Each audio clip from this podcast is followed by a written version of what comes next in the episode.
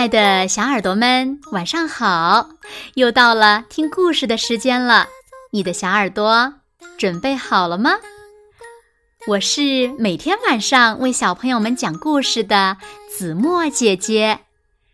今天呀，我们要听到的故事呢，名字叫做《奇妙的植物》。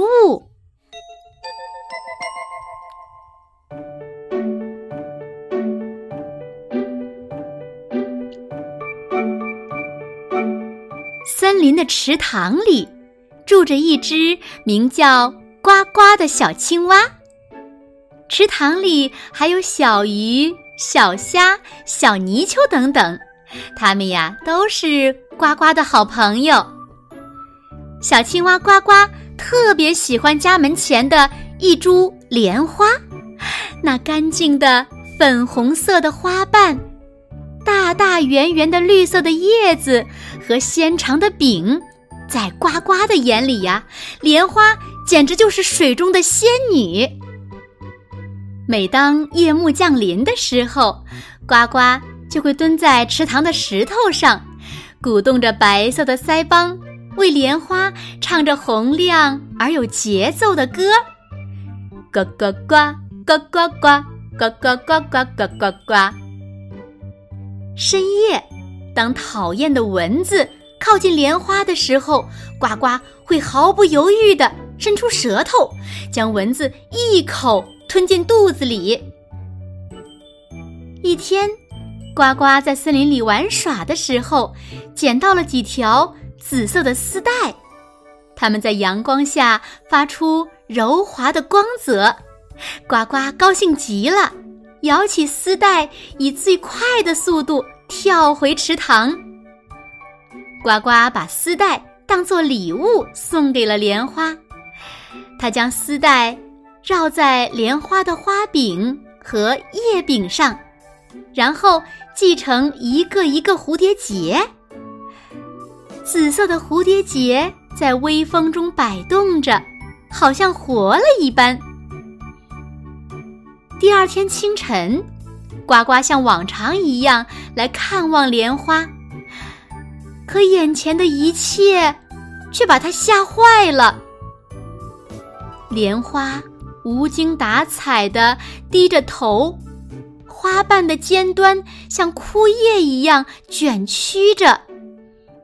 呱呱急得上蹿下跳，他一会儿给莲花捉虫，一会儿用树叶。给莲花遮挡阳光。太阳从东边升起，又从西边落下，一整个白天过去了，莲花丝毫不见起色。呱呱又失落又疲惫地坐在荷叶上，哇哇哇地大哭了起来。呱呱的哭声引来了。住在池塘边的野鸭婆婆，野鸭婆婆问清原因后，摇晃着脑袋，仔细的观察着莲花。哎呀，我知道了，都是因为这些丝带呀。野鸭婆婆说道：“嗯，呱，丝带怎么了？”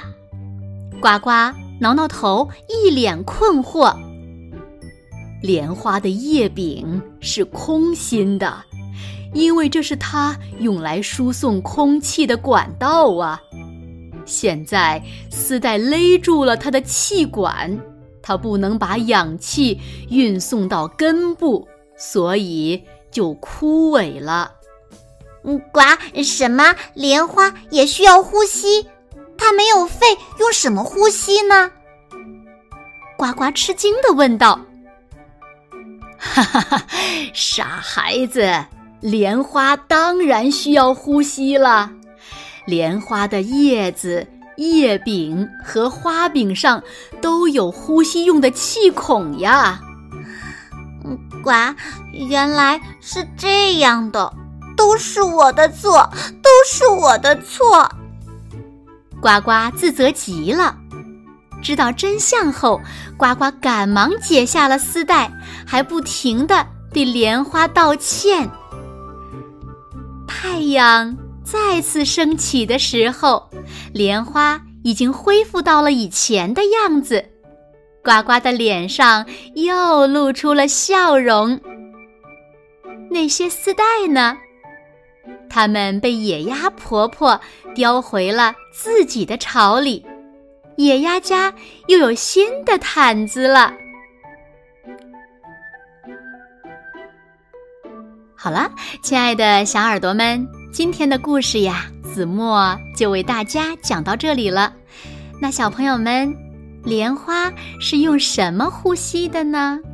还记得吗？快快留言告诉子墨姐姐吧。好了，那今天就到这里喽。明天晚上八点，子墨依然会在这里用一个好听的故事等你回来哦。你一定会回来的，对吗？那如果小朋友们喜欢听子墨讲的故事，也不要忘了点赞和分享哦。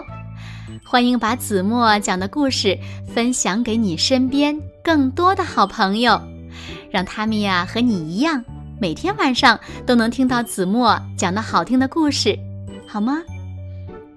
谢谢你们喽。那现在睡觉时间到了，请小朋友们轻轻的闭上眼睛，一起进入甜蜜的梦乡啦。和子墨姐姐说晚安。好。